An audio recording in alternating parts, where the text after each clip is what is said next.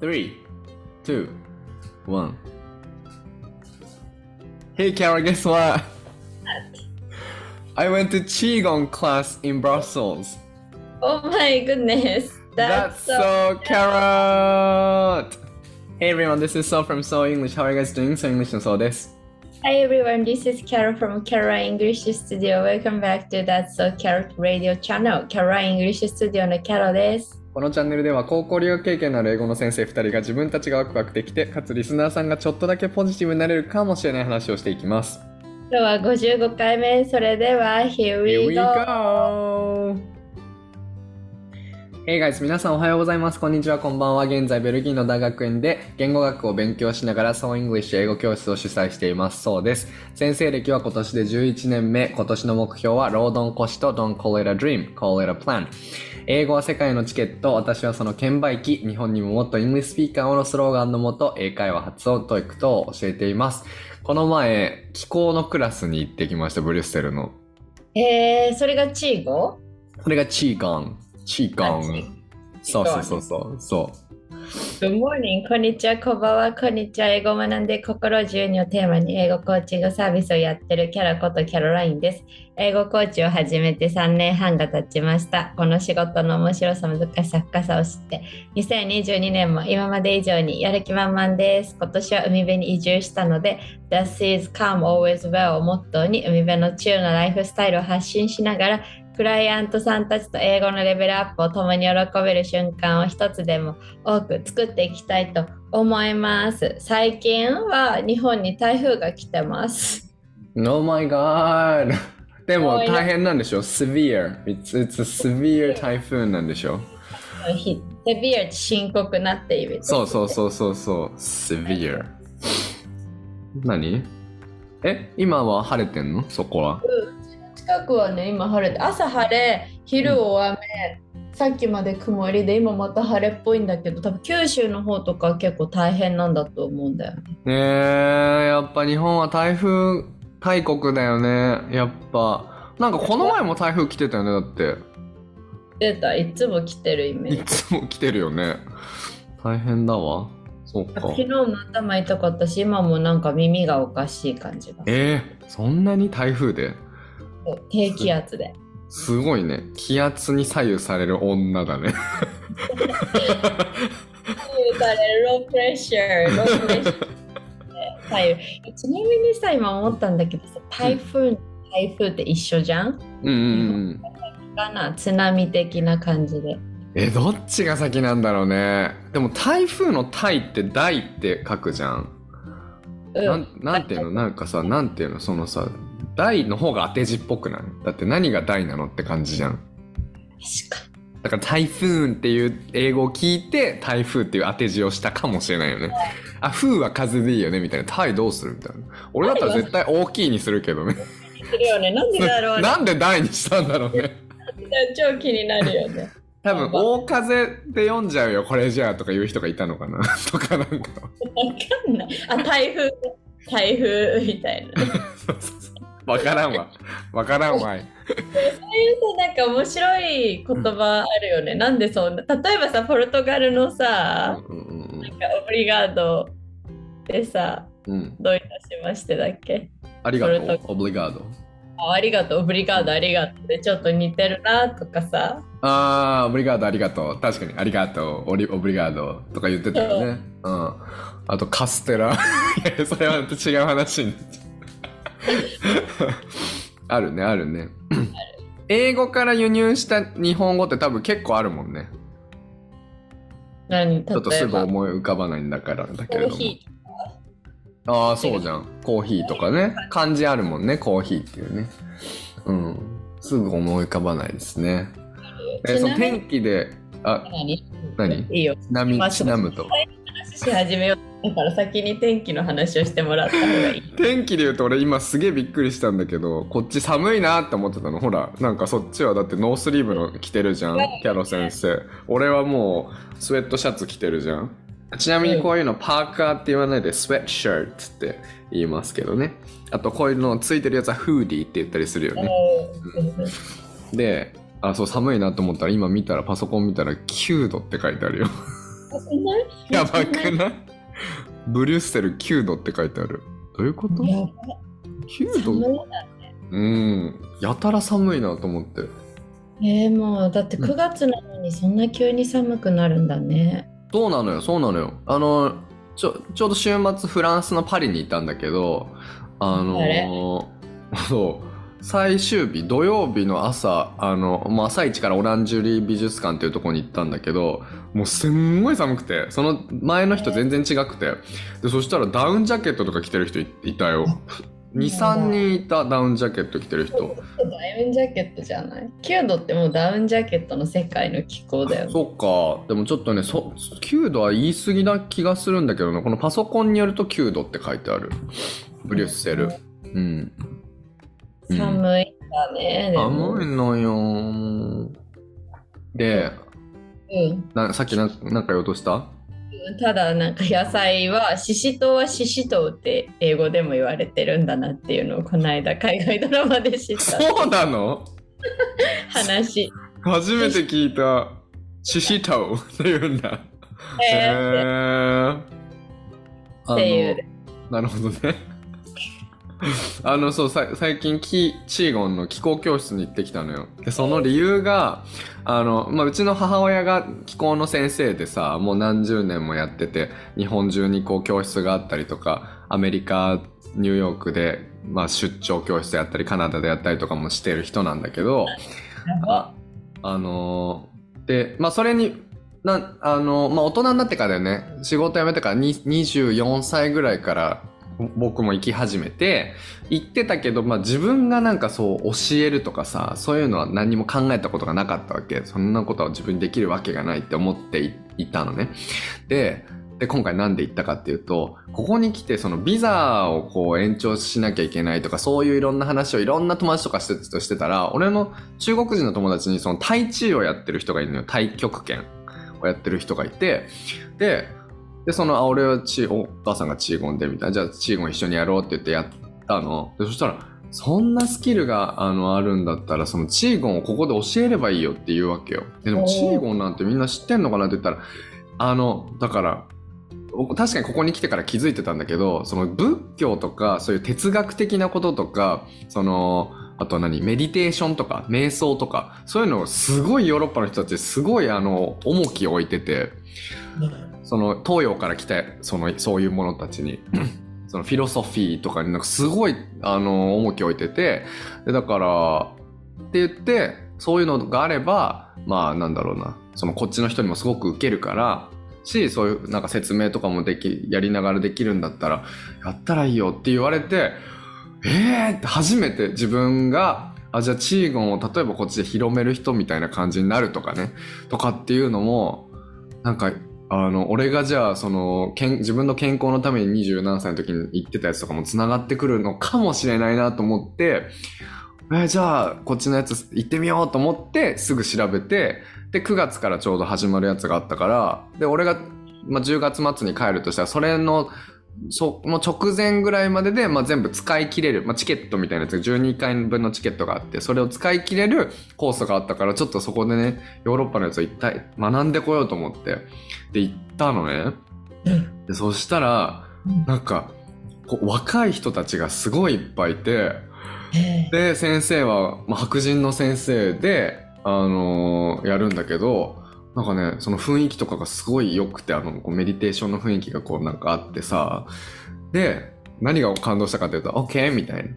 じゃあ、あー、パカレ、パカレ、フォンセ ?or do you wanna speak English? とか言うの。え最初にフランス語にしますか？そうう、ん英語にしますかって聞かれて、で、で、参加者たちもみんな、あ、どっちでもいいよ、どっちでもいいよ、どっちでもいいよってみんな言ってて、で、俺だけが、あ、あ、I want English ってか言って言ったのね。で、そしたら、OK、じゃあ英語にしましょうってなるわけ。俺だけ、やっぱそこでもね、俺だけが英語しか喋れない人なのに、あの、そうやってその、俺に合わせてみんながやるみたいなのが、もうやっぱ当たり前に行われるっていうとこに、感動するというかね。っていな。んかさ前にそう先生がさうん。なんか一人語りかなんかでさ、複数言語を話しているのが当然だからいろんな人が、誰かに合わせるのは普通のことだみたいに言ってたよ。そうそうそうそうなのそうなの。そう。それも感じたしみたいな。ええ。でその若い人たちがいっぱい行ってて。で実際、まあ、1時間のセッションなんだけどすごい体が休まったし心が休まってあこれいいな、えーいいね。いいなと思ってえーいいね。いいよねいいね。なんかそういうのいいよね。なんかさ結構さあの海外ドラマとか見ててもさなんか、禅の心でとかが普通に日常会話に出てくるじゃん。うんなんか禅禅のなんかなんでそんな落ち着いていられるの？みたいな会話でちょっと禅の心でみたいな感じとかうんうんうんりとかさ、うん。するからさなんか日本よりもそういうちょっと思想とか宗教的なものが広く普通のものとして受け入れられてる感を感じる気がする、海外の方が。うんうんうん。そうだでカウンねセラーセラピーとかもそうだよね。なんかさちょっとそのカウンセリングとかもさ日本だとちょっとまだい行きづらいじゃん多う分、みんなうんで結構海外の人は普通にちょっと自分の気持ちをオーガナイズしたりとかさ、第三者に話を聞いてもらうためにあのメンタルコーチとかそういうのをさ普通につけたりとかするじゃん。ね。うん。だからさなんかそういう違いがあるなって。あるよね。ちゃんと心に対してちゃんと対話していこうみたいなのがすごくあるよね。でこうそうだよね。なんかそのエネルギーとかそういうライフワークとして健康にいるためにはそういう心と向き合おうとか体と向き合おうとかそういうのをすごく大切にしてるなっていうのをねやっぱ感じるヨーロッパにいるとすごく。そうなんだうね。ん。なんでだと思う？なんでなのなんでだろう？あでも自分の幸せに向き合うからじゃない？すごい、おーうん、なるほど。やっぱそのまあどこに行っても言われるのは日本人は働きすぎだっていうまあステレオタイプがあるからなんだけどさそういう。だからだからまあそういうみんなは例えば日本のあのーサラリーマンたちがさ日比谷公園とかでめっちゃサボってたりとか あのカフェなんか喫茶店に行ったらもうタバコ吸いまくってサボってるサラリーマンがいっぱいがいるとかそういうことは知らないんだよねみんな。だから本当もう朝から晩までしゃかりきに働いてると思ってるわけよ。でだからまあそういう話もするんだけどまあまあそういうステレオタイプあるけどまあこういうのもあるんだよ実際はみたいな感じで言ったりするけどまあ確かにあの多くの人たちがすごい長時間働いてるし長時間働くことが会社への貢献だと思ってるじゃん。うん。それに対してやっぱすげえそれはナンセンスだってめっちゃ言われるのよ。もうなんかもうわあ、じゃあエミリー・ン・パリスで言ってることがやっぱ本当にそうなんだね。エミリン・パレスそうなんだ。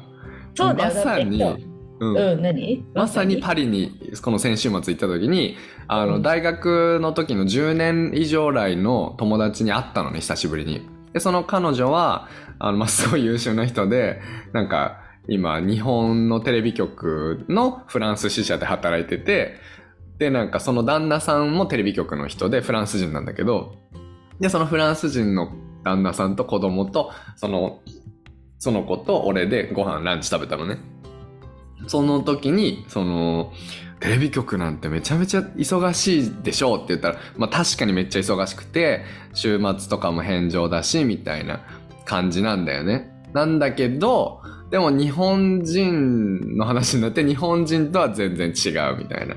なんかえーフランス人はもっとなんか効率的に働けて、なんかこう短い時間でどうにかできるんだ。で、そしてその空いてる時間であの家族とかにサービスするんだって言って、言って,、まあ、言ってて、まあいつも聞く話なんだけど、まさにそのエミリン・パリス状態がパリで起こったわけよ。ねそうなんだね。そへえ。なんかエミリー・ン・パリスではなんかそのエミリーシカゴから来たエミリーがフランスに住んでるミンディっていう女の子にう。うん。In Paris nobody judge, judges you doing nothing みたいなこと言われ Yeah, that's so carrot. 誰もあなたが何もしてないことをここではジャッジしないみたいな。つまり何もしてないことは悪いこととして別に捉えられているわけではないっていう。やば。へえと思って。パリの人たちは本当にそういう考えで生きてるのかなって思ってたんだけど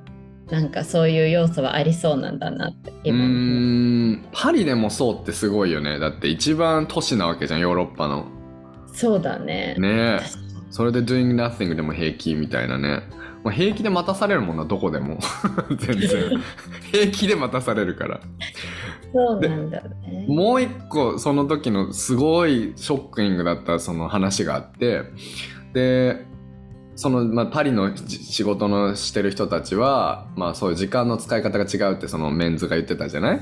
男の人が。でそのひでそれででシステムもちゃんとしてるんだって言ってなんか法律でねタイムセービングアカウントっていう法律があるんだって。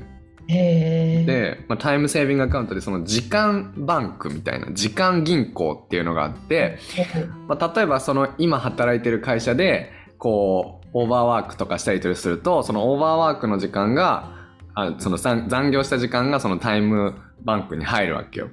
で そのた時間分の、まあ、お金なんだよね。お時間分がいくらっていうふうにけ換算されてて、で、その時間を全部一気に、例えばまあ100日分溜まってたとしたら、一気に100日休み取ることもできるし、それをその会社に対して、あ、それ、あの、じゃあお金で買ってくれてもいいですよって言ってお金を払ってもらいな、もらって働くっていうのも可能なわけ。で、へえ。なんでバンクかっていうと、その、例えばその人が転職をするってなった時に、そこにタイムセービングアカウントにそれがあったら、その次の会社は、その前の会社からその、その個人のタイムセービングアカウントの中身を全部買わなきゃいけないんだって、お金を払って。へえ、そうなの？そう。だからそのまあ銀行的なかん、まあその貯蓄していく、その時間を貯蓄していって、まあそれで1年とかバンって休み取ることもできるし、それをお金に換算することもできるよって聞いて、その time is money が literally 文字通りその行われてる国、フランスでやは。ば。うんそうなの？それなんでさ、もっと有名にしてほしいんだけど、その話。そうでしょ、うなんか調べたらでもウィキペディアも出てきたから、へそうえ。最近のことなのかもしれないもしかしたらそういうローができたんだよねって言ってたような気がするそうなんだね。うんやば。すごくない、いいいなぁと思ってそんな国にいい働いてね。だってなんでそんなさ短い時間でさプロダクティブになれるんだろうね。うん別に私日本人まあでも私も普通に会社で働いてたけどそんな効率の悪いことしてるつもりなかったけどな。そうだよねそれは言っただから別になんかめっちゃフランス人が効率がいいってわけじゃないと思うよみたいな なんかその対比の方法で日本人はなんか長い時間いればいいからみたいな感じ。でそれでなんかアンプロダクティブになるでしょみたいなこと言うからいやそれは It's not necessarily that みたいなこと言った。それは必ずしもそうじゃないよって言って。まあ確かにそういう人もいるしとか。確かにあのーああれじゃんってあのボスが帰らないと自分は帰れないみたいな。確かに今でもそういうのあるよって言って。確かにそれはリディキュラスだと思うけどっていう話をしたんだよね。へえそうなんだね。なんかこの話をし始めると永遠に言っちゃいそうだね。本当だよねそれで終わりですかみたいなそう今頭の中に言いたいことが出てきたけどちょっとちっちゃくしようって思った。一個だけ言えばそのトゥトゥトゥトゥトゥの中からなんかさでもさちょっとさ若干それるんだけど最近私がさうわって思った話を一つシェアするとね。うん。まあイタリアも割とイタリアはちょどうなんだ？イタリアはどっちかっていうとまあ今日生き抜ければどうにかなるっていう感じの人たちなわけ。でえっと、定職についてる人がそんなに多くなかったりとかするんだよね。季節労働者の方が多かったりとかして、でただまあそれなんでかっていうと国なんかほ本当に仕事とかなくなっても多分国からの支援が割としっかりしてるから贅沢さえしなければまあなんかのたれ死ぬことはないだろうっていう安心感からそういうのが来るっていう話もまあまああるんだけどでもなんか私のねすごい仲良くしてくれてる、えっと50代の女性の方がいてこの間ご飯に行ったんだけどその方はそのイタリアで20代後半かなんかの時に結婚されてでイタリアで何年か後に離婚をされてで40歳になって日本に戻ってくるまでずっとにイタリアにいたらしいんだよ。んなんかその時にそのなんだろうなやっぱさ日本だとさなんか子供どうすんのとかさいつ再婚すんの婚活はどうとかとかさ老後どうすんのとかいろんな話をこう言われるわけじゃん。私はまさに今いろいろ言われてるけどさ。でもそういうのが一切ないところで30代を過ごせたっていうのはすごいメンタルに良かったって言ってた。えー、いいな。実体験。いいな。かったって言ってた。なんか自分がどうしたいかとかどういうふうに人生やっていきたいかにフォーカスできてよかったって言ってた。いいな一切ないらしいよ本当に老後どうしようとか。やばーいいなでもそれはなんかその、まあ、イタリア人的なそのハッピーななんていうの楽天的な考えプラス国からのその支援がしっかりしてるからでさ、うん。でも私たちがそうそうなるのがいいかってまたそういう話じゃないんだけどでもやっぱりさなんかやっぱ私とかそう先生みたいなフリーランスとか将来どうするのとかっていうのはさいつも投げかけられてるわけじゃんね。うん。だけどさなんかそういうねないらしいよそういうの別に。へえいいね。わいいよね。かる。だから結局日本人がそういう話をしなきゃいけないのはそのなんていうのかなねそう結局しなかったらその先のことを考えて動かなかったら危ないからそういうことをみんなしてるわけじゃん。いや考えておかないとこうこうこうなるかもしれないしこうなるかもしれないしっていうことをね親が急になんかねなるかもしれないしとかさそういうことを全部想定しないとダメな国だからそういうことが起こるわけなんだよね。そうそうそうそうなんだよ。うん、うん、なんか分かる。めちゃめちゃ分かる。ヨーロッパ本当イタリアだけじゃなくてやっぱりそこに住んでるとさそのなんていうの？そそれが圧倒的に違う。あ将来に対する心配感が圧倒的に違うの。えー、やっぱそうなの？絶対そいうや。だって保証が全然違うもん。保証がまあどう違うかっていう話をしだしたらうん。もうた全部終わっちゃうんだけど時間が でもそ本当一番違うのはやっぱり命の危険を感じないっていうことじゃない仕事がなくてもそうなんだ。そうそうそうだと思うよ本当この話をしてるとポンポンポンポンポンポンポンって話したいことが出てきちゃうから一個だけ言うとひどいよ。そのイタリア人の友達とうんところにお世話になった時にあのーめっちゃみその家族たちといろんな話をしてやっぱ仕事感の話とかもするわけだよね。でさイタリアはもともと社会主義の国だったんだって。なんかその、うん。でなんかあの社会主義のそのパーティー政府の,、えー、とそのパーティーがあのすごい力を持っててでそれがしかもいいパーティーだったから、ちあのー中国みたいな感じじゃなくてこうなんかすごい良くてみんなの本当ことを考える弱い人のことを強い人が助けてみたいなその貧乏な人をお金持ちの人が助けるっていうのがちゃんとみんなそのマインドの中でもその損とか考えずに当たり前のこととしてそれが身になってるのがイタリア人なんだよねってその友達が言ってて。でなんかそれを聞いてなるほどだからかってこうなるわけよね。それでなんかアメリカとかはってその人その子はアメリカの子とかそう嫌いなんだけどなんかアメリカとかはすごいやっぱりその資本主義がもう行き過ぎててもうお金持ちが幸せになればいいくてみたいなもう全然他の人のこと考えないなんていうことは私的には本当ありえないよねって思うんだよねっていうわけ。だって自分がそのいつ貧乏になるかもわからないしなんかその道端に道端で座ってるホームレスとすごい仲いいわけじゃないけどその人たちのことを考えないわけじゃないんだよねって言われたのよ。とか言うとか言うって言っててなんつうのなんか素敵って思ったんだよね。いいなって。だってお金だけじゃないもんとか平気で言うのよそういうこと。をお金だけじゃないんだから人生はって。みんなで生きてんだからとか言うの。えまあその子がね成人っていうわけでもないと思うんだよね。その子はブリュッセルであのー何？モンテッソーリのあのキンダーガーデンで働いてるんだけどね。そう。だから超素敵みたいな思った。そうだね。難しいね。コンペテ難しいよね。さ子供の頃からさこうさいい大学とかいいとこに就職すると こう人生割と安泰だから頑張んなさいって言われて頑張った人はさやっぱ頑張っただけのさリワードが欲しいって思うからやっぱ自分がこうなれたのは頑張ったからだってやっぱ思うのは当然だと思うしさ、仮になんかじゃあそうじゃない場合にはさうん。ていうの、そういう人たちを助けようってよりはさでも自分は頑張ったからここにいるんだっていう風な意識になるのも仕方ない気もするしさ。なんか難しいね。育った環境とかが結構大事っていうか、うんうんうん。うんそうね。もともと日本もなんか弱い者には手を差し伸べる文化だったんじゃないかなって思ったりするけどね。要は地域の中でお醤油貸したりとかしてたわけでしょ。そうだね。ケチャップとかね。そうだよね。うん。確かに。うん。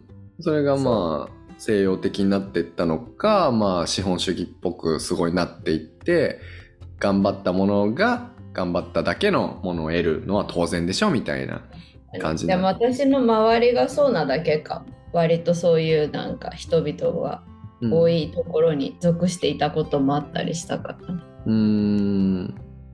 ほとんどそうじゃない？やっぱ。だって教育がそうだと思うから頑張った人がとか競争でさ頑張った人は頑張った人っていう感じじゃんでそれが平等に行われてるんだったらいいと思うんだよね。ただその中に平等不平等があるから苦しむ人がいるわけじゃん。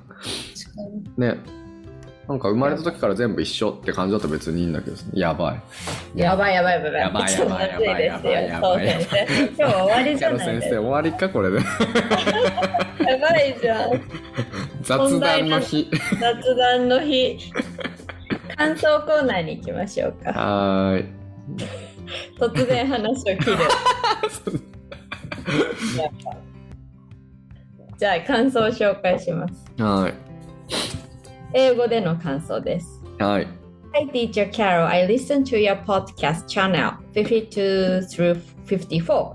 Teaching English is a very tough job. It is not hard to imagine that different students and clients have different ways of thinking. I understand that it is important for teachers and students to have good communication with each other if they want to improve our English more and more. Since I'm learning English, I want to make progress in my communi- communicative skill as well. Bye. Wow! Nice! Nice! Beautiful reading as well. そうかしら。すごいね。すごい感想じゃない？うん。すごいいいこと言ってるね。やっぱこの先生と先生クライアントさんがここにいて、あれが伝えたいことをキャロ先生ごめん。電波がちょっと悪かったからもう一回言って。はい、えっと、この、うんなんていうの、た先生とく生徒さんとかコーチとクライアントさんがこう一緒にコミュニケーションを取りながらやっていくからこそいい勉いい風になっていくんだよっていうことを言ってくれてて感動しました。感動しますね。はい先生がいつも言ってることをそうやって生徒が言ってくれるのが めちゃめちゃ感動しますね。なんていい話ないんですか。はい。はいありがとうございました。いえー、っとですね、2人ぐらいから、あのーあれですよ。うん2人ぐらいから感想で、あの、フィラー本の出版お待ちしております っていう、はい、話と、うんうんえーっと、はい。やばい状況の時、これだけは知っておきたい英会話とか、Kindle 本で出せるといいですね、ということから、えはい。これアイデアがたくさん来てますので、ーありがとうございます。はい。来年ちょっとやりたいな。来年こう1ヶ月ごとぐらいになんか出したいな。こう短いやつをポンポンポンポンポン。本を？本を？本、短い本まあ本じゃなくていいかな。教材？あ教材ね、さすがそう先生はやっぱさ、い目標がいつもさ、アグレッシブですごいよね。私がそれを見習いたいと思ってる。どういうこと？えだってキャロ先生も言ってたじゃん大変じゃんだって。ああ、すそうね。ごいなって思う。やるならガッてやりたいっていうタイプ。じゃあやろやろう。う。やろう。先生が言い出してくれたしね。キャロはい先生は、そうだよ。みんなが待ってっから本を出してくださいっつって。頑張ります。はい。じゃあ今日の本題ですか？はい、そうです。ついに本題に参りましたけれども、はい、いきます。English study that have worked best for us 一番効果を感じた英語の勉強方法です。イエーイこれは私がそう先生にこれしたいって言言ったのはなんでかっていうと、うん。やっぱ最近なんか英語学習マーケットがすごい盛り上がってる飽和状態でなんかこのやり方魔法だとかこのやり方はいいとか今までいなかった科学的なこちらとかなんかあるんだけど、うん。見てみると意外に普通のことをやっているなっていうことがやっぱ結構多いというかやっぱりこはうやることは同じなんだなって、言い言い方とかアプローチとかちょっと変えるだけ。うん。ここで一つやっぱ何が何をやったら結局いいのかっていうのってさその教える側のこっちを迷迷う時あるじゃんね。うんだからなんか、やっぱ何をするのがいいのかっていうのをそう先生と再確認できたら嬉しいなって思って、はいこ。の話題にしました。はい、ありがとうございます。トピックブリングしてくれてありがとうございます。こういうのはやっぱり定期的にね、思い、あの、振り返らないと忘れちゃいますし、どんどんアップデートされていくからね。はい。やっぱ大前提として言っておきたいのは、なんか、これだけやっとけば話せるようになるよはないよっていう話だよね。やっぱりあ総合的な、英語っていうのは総合的な力だから、読む、聞く、話す、書くの4つのところからこうアプローチをしていかなきゃいけないっていうのが前提である中で、このやつは効果が出やすいですよね、みたいなのを話せたらいいね。そうだね。うん。はい。はい。じゃあ、じゃあ、じゃあ私から言うね。うん。2個ずつね。OK。とね、私はね、一番やっぱ効果があったなって思うのは、なんか丸暗記。うーん。なんか丸暗記っていうか教科書てか英語の文章をいっぱい丸暗記するうん。のがすごいやっぱり今思うと一番良かったなと思ってて、うんうん。えっと中学校とか高校生の時にさなんか期末テストとかがあるじゃんね。うんうんでさ例えばさなんか問題集ではそのごその並べ替え言葉の並べ替えだったうん。やつがテストだとただ日本語だけ書いてあって英作文になってたりとかするからさうんやっ。ぱりさ問題集の問題を全部丸暗記しないと100点は取れないっていうすごいよね。思ったんでカバー力すごいよね。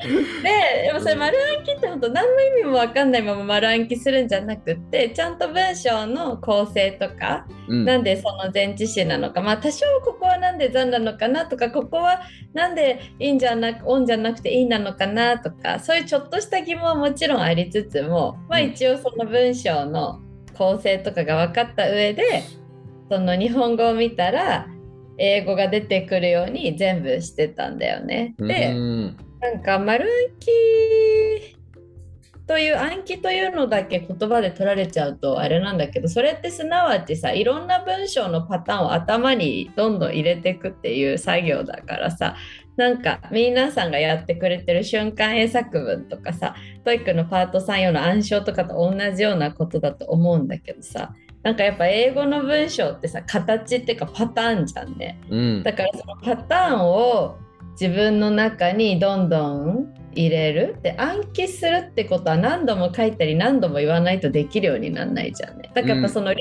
量がいっぱいそれでこなせたかなってうん。思うんだよね、だから、その問題集とか教科書を全部くまなく丸暗記したのが、うん。今考えるとよかった、まあ、当時はさ瞬間英作文なんて勉強法なんてなかったしさ。うんうん。そうなかったからないよね。あったのかな。あったけど知らなかったからさ。うんうん。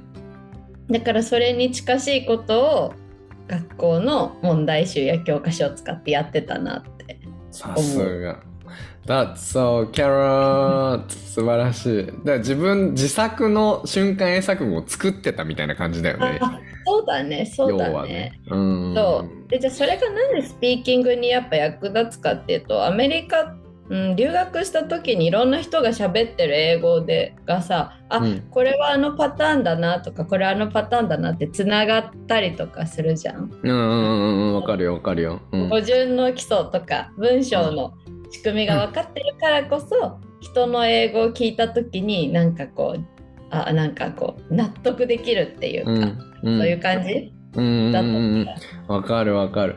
なんかさすごい大事だなと思ったのが暗記っていう言葉にやっぱ引っ張られちゃうなと思うわけ。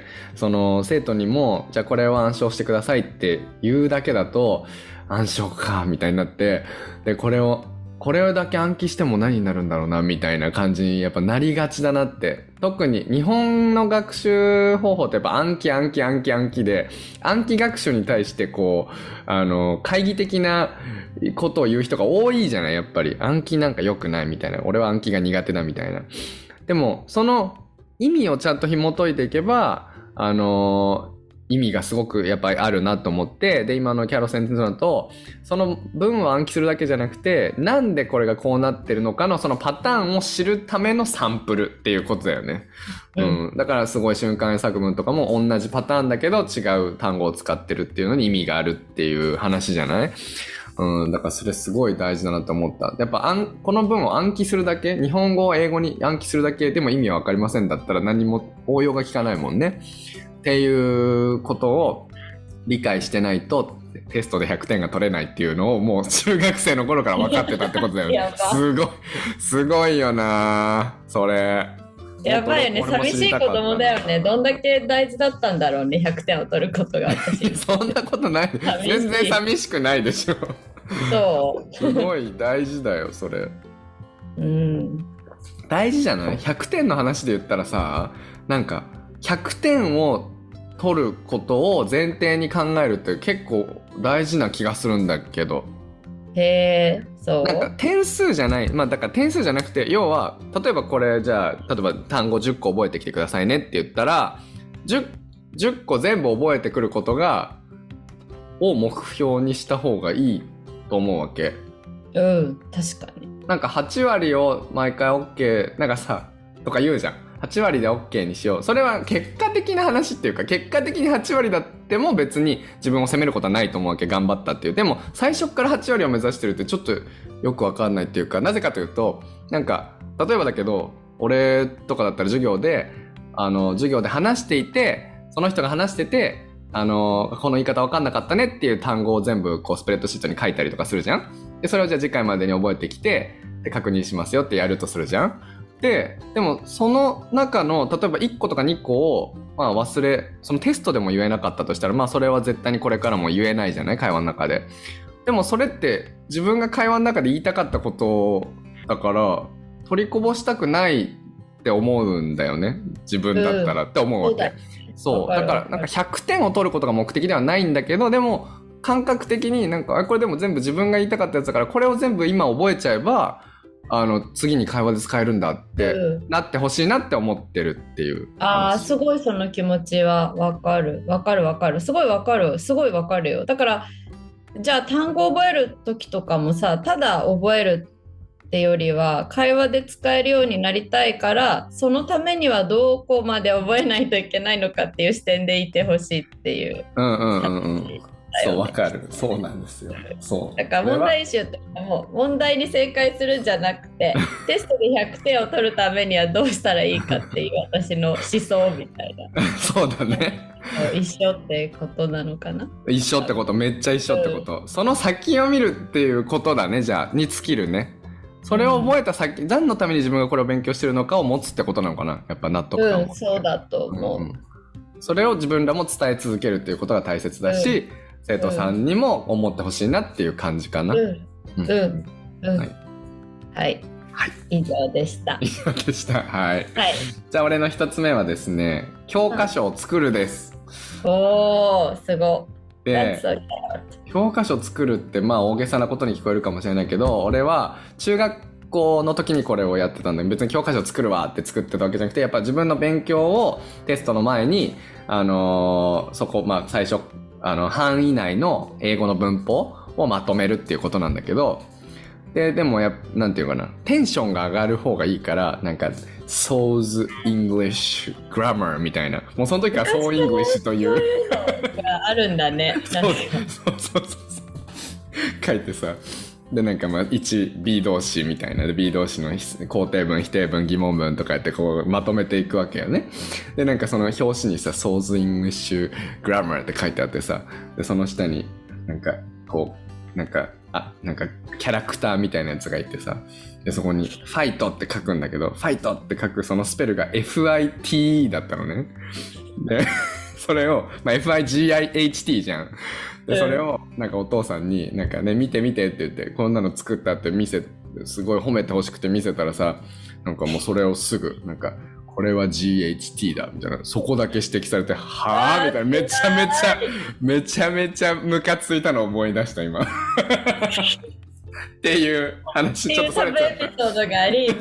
そうそれちゃったんだけど、まあ、要はあの蓋を開けてみたら、それが何で良かったかっていうのが蓋を開けてみたらやっぱりそのあのインプットの情報よりもアウトプットした時の方が頭に脳に残りやすいってこうなんか脳の記憶ピラミッドみたいなやつがあって図があって一番残りやすいのはアウトプット。自分が誰かに教えた時っていうのを見てでそれを見てハッとしたわけよね。ああだからあの勉強法は良かったんだなっていうことを知って絶対でなんかまあね今日このテーマを聞いてさどの英語の勉強方法が効果的だったかって言ったらもういろんなことやったからもうどれも良かったなって感じがするけどやっぱ土台になってるのはあの中学校の時の勉強だし文法だなって思うの。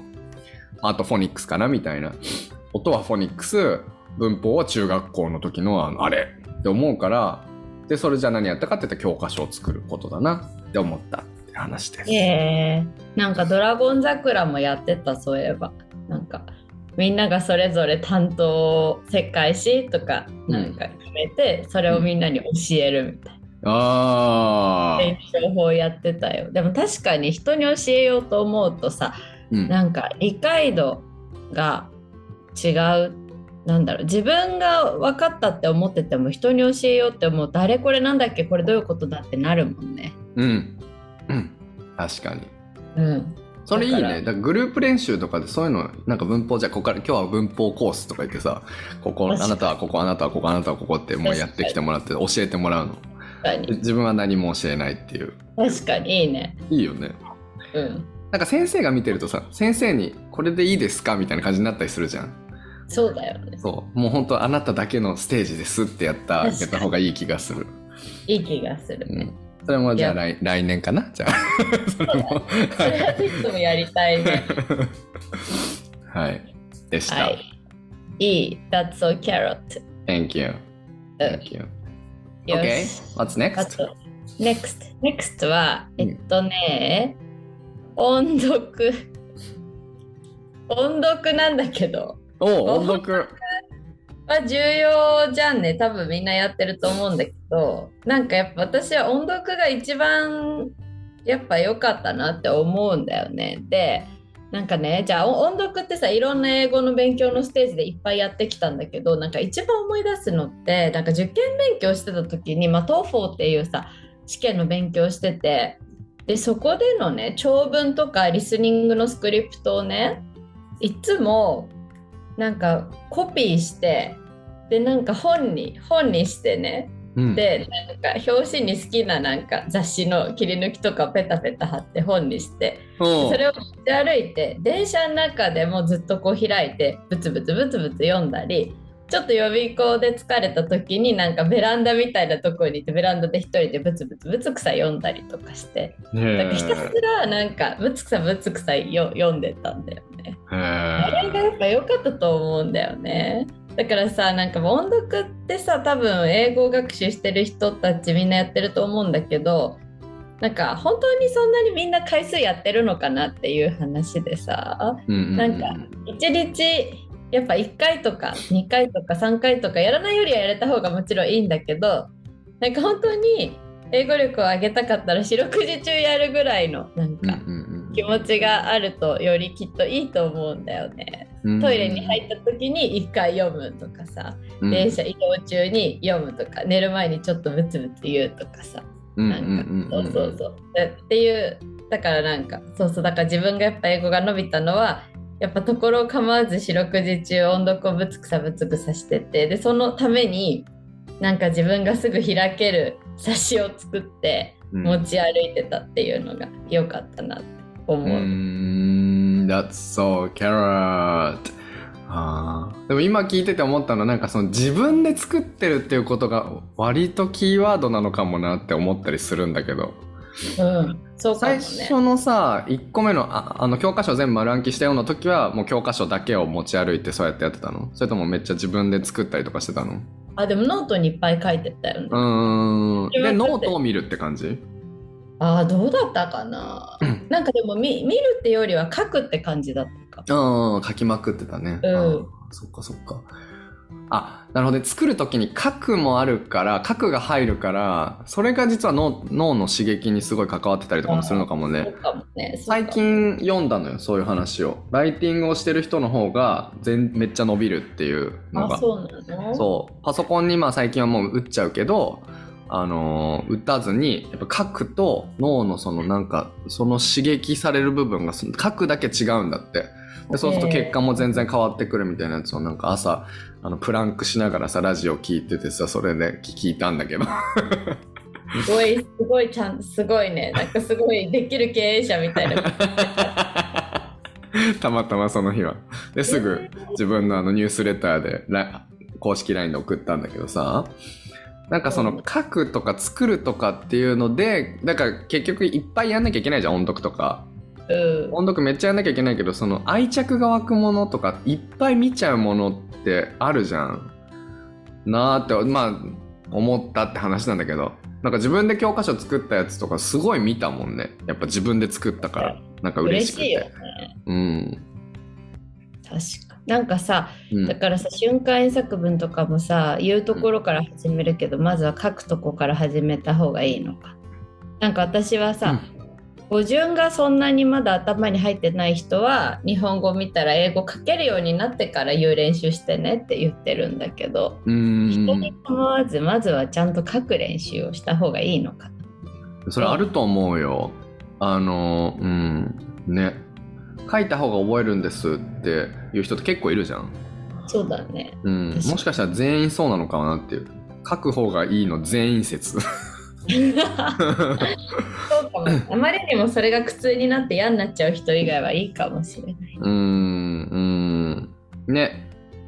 やっぱそれは俺もね、書くよりも、英語は言葉の言語だからいっぱい音読をして、が一番大事。聞いて音読をするのが一番大事って思っているし、今も思ってるんだけど、書くを入れると、確かに脳に入りやすい感じはするなって思う。自分でも。うん。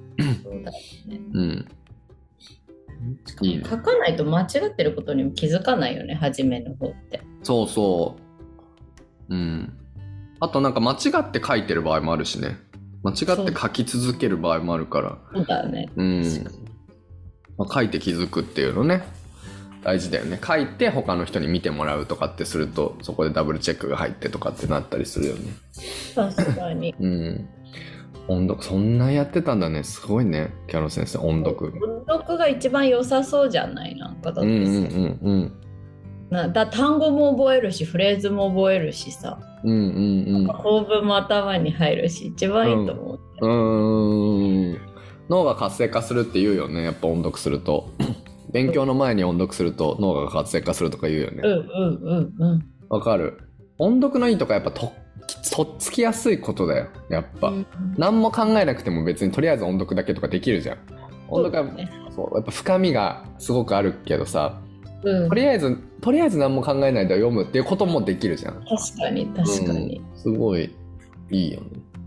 いいじゃあ今こうなってるのは音読のおかげということですね。そうだ気がします。はい。はい。じゃあラスト言っていいですか？はい。は、えー自作瞬間演作文おおです。そう。だから今聞いててあ全部これ自作でつながるんじゃないの？みたいな、はい。自作が割とキーワードなんじゃないの？みたいになったの。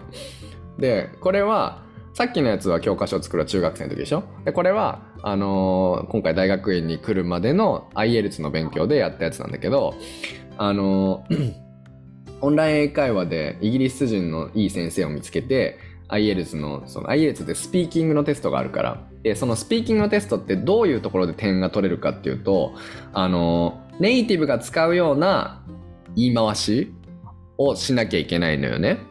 例えば to be honest with you とかっていうのを使うとかそういう決まり文句があってでも英語勉強してるだけでは知らないようななんか本をたくさん読,、ま、読んだりとか生の英語に触れてる人じゃないと分かんない言い方がたくさんあってでそれをなんか使っていくとポイントがこう加算されていくみたいなのよ IELTS って。だからでそれをさ何も考えずに出てくるようにする掛け算九九にするためにはまあ、瞬間作文が一番いいなって思ったので、えっと、その、イギリス人の人とオンライン英会話やるじゃんで、その時にもう実際にあのテストで使われるお題を聞かれるわけよね。なんか、So, what do you like to do in summer? とか、例えばだけど。で、俺がそれに対して、じゃあ2分ぐらいのトークをバーってして、で、それを全部文字起こし、あの、してくれる時に、えーっと、ここでこういうフレーズ入れられるね、みたいなやつを、そのネイティブの先生が全部いや書いてくれるの。ここでこうだね、入れられるねっていうのを全部書いてくれて、で、授業が30分の授業なんだけど、それが終わったら、えっ、と、そのまま自分のスプレッドシートに瞬間英作文って日本語と英語で、えっ、と、例えば正直に言うとって日本語で書いてあって、その横に to be honest with you って書いてあるみたいなやつをバーって作って、えーその、その日に学んだやつは全部そこでもう消化させて、で、えーっと、自分で音声を吹き込んでた。日本語と英語、日本語と英語っていうのを自分で吹き込んで、えっと、10個ずつに分けて、えー早いもんに入れて、えーもういつでもそれを聞き続けるみたいな。で、あの、日本語言われたら英語をすぐに言えるようにするっていうのをもうずっとやり続けて、次の、で、あの、週1にしてたの。もうそれは。そういうやり方だったから。で、消化を必ずしたいから、次の週までにそれを全部言えるようにするっていうのをつなげてったら、IELTS のスピーキングは高かったですね、割と。7とかでしたね。えーでも今の私の視聴者の気持ちを代弁します。英語を話せるようになるって大変なんですね。視聴者の声聞こえてきた。そうね、なんかあまりにもすごすぎて、英語を話せるようになるって大変なんですね。ちょっと待って、じゃあ簡単にしようよ、今のやつをみんなにもできるよ。今のやつは、うん。うん。いや私初心者の方もやった方がいいと思った。うん、うん、なんかそれこそさ、なんか今日洗濯しました。みたいな。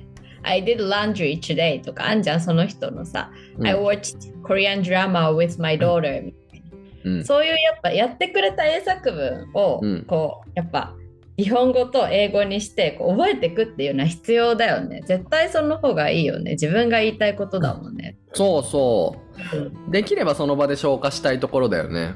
うん。ううん、ん。確かにうん。うん。その時にさ、俺はスプレッドシートに打ったけど、その時に手書きとかで書いたらよりいいのかもしれないわ。そうだね。そうだその先生はすごく優秀な先生なんだね、オンライン。そうなの。そうなの。いい先生を見つけるっていうのがめっちゃ大事だと思うの。大事じゃない？なんかそれができるオンライン英会話の先生がいいるんだって思った、うん。今。いる私は。ね。いるみたいよ。と特にほら、あの、DMM とか、まあ、あいろいろあるじゃない？で、ああいうところって基本的にはこう教材ありきじゃん。うん教材に沿ってやっていくじゃん。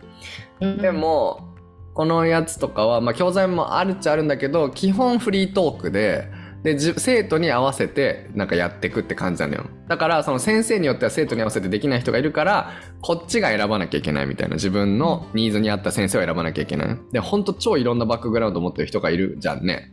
そう。だから自分で探す必要があるから、そこが大変だった結構。そうだよ、ね。な何人も見たよ。だから、この人がいるってなるまで。ね、大変だ。そっかそっか。で、しかもそういう人は人気そうだもんね。そう。うん。うん。大変そう。そうだね。うんうん。えー。いや、すごいね、そう先生はやっぱり尊敬。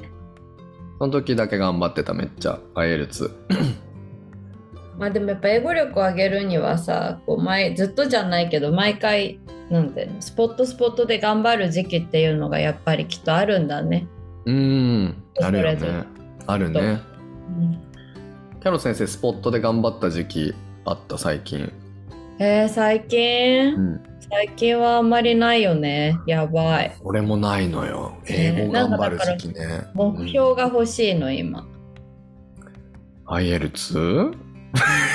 何に使ったらいいの？かそうなんだよねか夢が欲しいんだよ私は目標が欲しい。そうだよ何かね頑張る目標とか夢が欲しいんだけどさ、うんうんうんうん何を目標にしようかなって今考えてる。うーんそうだよねなんだろうね例えばなんか TESOL ってあるじゃん Teaching English あ the second on なんとかみたいなやつあるじゃん。うんあの、ね、英語を教える、英語を英語で教えるための、まあ、資格みたいなやつ。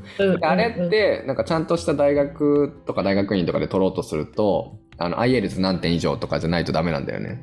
ででも、大学院のマスターコース2年とかじゃなくて、普通にサーティフィケートで、なんか3ヶ月のやつとかも多分あるのね。そういうのもいいなって思ったりするから、そういうのとかどうですか？当先生 T ソル持ってないの？持ってる？持ってない、持ってない。欲しい。あうん。えー 欲しいよね。欲しいしどういうそれをさ T ソル取るといいのかな？やっぱりなんか学べるのかな？でもさ、学びにはなりなるよね、多分。だってみんながそのセカンドランゲージを勉強するための研究をいろんな学者がしていて、で、それのエッセンスが割と入ってるわけでしょ、T ソルって。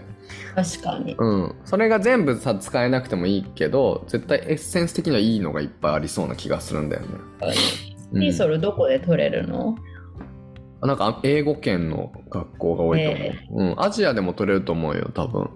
そうフィリピンとかで取れるのかな？わかんない。えー。けど、うん、ヨーロッパだと TEFL っていう TEFL っていうやつ同じものなんだけど TESOL とうん。TEFL って、そう。とかあったりするから、まあ、そういうの調べたりしてる。ビザ延長とかでその TEFL、TESOL とか調べたりとかしてるね、え ーそれ一緒に取りに行こうよじゃえいいね。それやばくない？あ やばいよね。急にそこからラジオがなんか意味のあるものがたくさんなんかそれこそ educational チャンネ本当だね。 educational チャンネルになるね。ルそうそう。そうね。なんか目標が欲しいな、うん。そうだよ。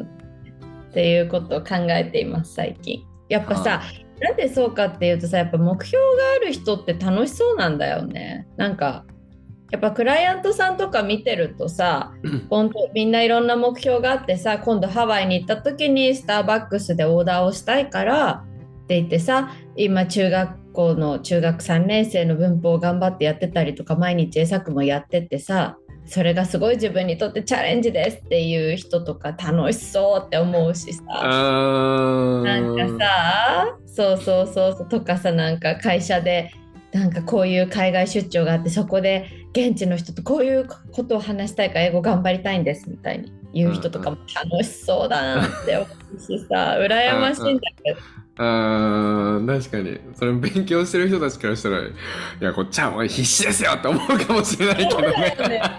でやっぱり何かにこう挑戦してるしかも自分にとってのストレッチゾーンうん。がに挑戦してる人って素晴らしいなって思うんだよね。そうね英語をこっからまたなんか一個上げるってぱり結構必要だよね。あの労力が必要だよね。労力と何か高い志が必要だよ。志がね、うん。でも俺も同じだわ。それは英語力もっと伸ばしたいなって本当思ってるわ日々。なんかしないとねだからそういう人におすすめなのが 第三言語を学ぶことフランス語そうだよねやっぱイタリア語じゃ重い腰を上げないといけないかな。それこそでも目標がないとね結構覚えなきゃいけないことが多いからね最初はそうだようね。ううんでも楽しいよやっぱりどんどんどんどんできるようになるからあの最初の方はビギニビギニングの時はそうだよね。うん確かにね。確かに。そうだね。はい。そんなぼやきでした。うん？なんか言おうとしなかった？うん？ぼやきだった。ぼやきだったうんはいはい。まあどんどん成長していきたいですねはい。そうですね。はい。OK では今日はこんなところですけれどもキャロ先生今日はどうでしたか？で今日はすごいみ身がなんか自分で作るって大事だよ。うんなんか私クライアントさんとかに自分で作ってって言えなかったあんまりうん言った方がいいね。そうなん俺も思った。それ今日の一番のね気づき、うん。俺も。だっても言ってることは違う全部違うことを言うつもりだったのにあ結局作るって結構大事だなっていうキーワードになった気がする。ね。うんうん。作ってくれるかなみんな。ちょっと心配。